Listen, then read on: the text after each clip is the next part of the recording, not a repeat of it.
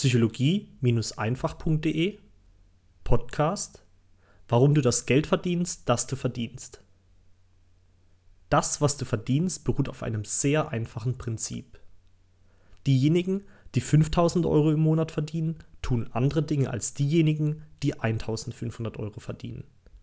Und in 100% der Fällen hat das nichts mit Ambitionen, Intelligenz oder sonst irgendetwas zu tun, sondern lediglich mit der Denkweise einer Person.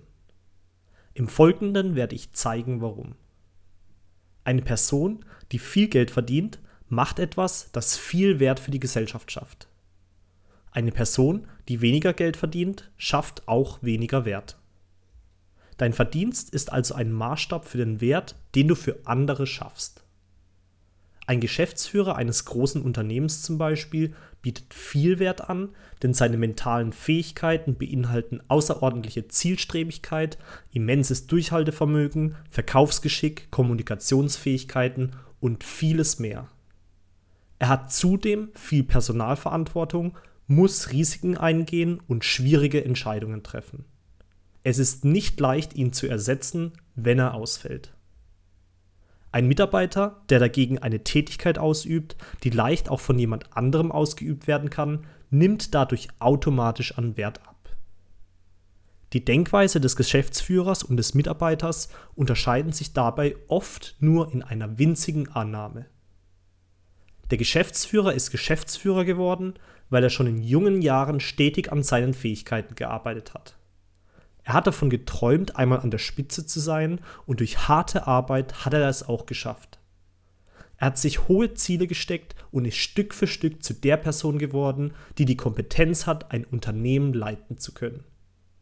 Der heutige Geschäftsführer hat eine Wachstumsdenkweise inne. Also eine Denkweise, bei der er davon ausgeht, dass er in schwierigere Aufgaben durch Arbeit an sich selbst hineinwachsen kann. Der Mitarbeiter dagegen hatte weniger hohe Ziele. Er war damit zufrieden, so zu bleiben, wie er ist und hat jahrelang seinen normalen Job getan. Er ist mehr oder weniger auf dem gleichen Level geblieben und hat sich persönlich kaum verändert. Er hat nicht an sich gearbeitet. Nicht, weil er keine Ambition hat, sondern weil er nicht weiß, dass er das gleiche Potenzial wie der Geschäftsführer besitzt.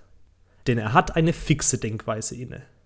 Eine Denkweise, bei der er davon ausgeht, dass er so ist, wie er ist und nicht viel daran ändern kann.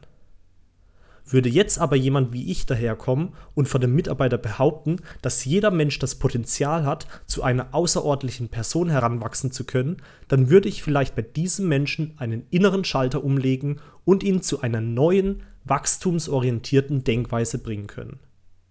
Mit dieser neuen Denkweise würde er dann plötzlich ganz andere Dinge im Leben tun. Er würde aus seinen alltäglichen Gewohnheiten ausbrechen und sich in seinem gestärkten Glauben an sich selbst neue, ambitionierte Ziele setzen. Er würde beginnen, nach Möglichkeiten zu suchen, wie er seinen eigenen Wert für die Gesellschaft steigern kann. Er würde eventuell Seminare besuchen oder Bücher lesen und anfangen, seine Ängste zu überwinden. Und am Ende dann sehr erstaunt darüber sein, zu was er eigentlich imstande ist.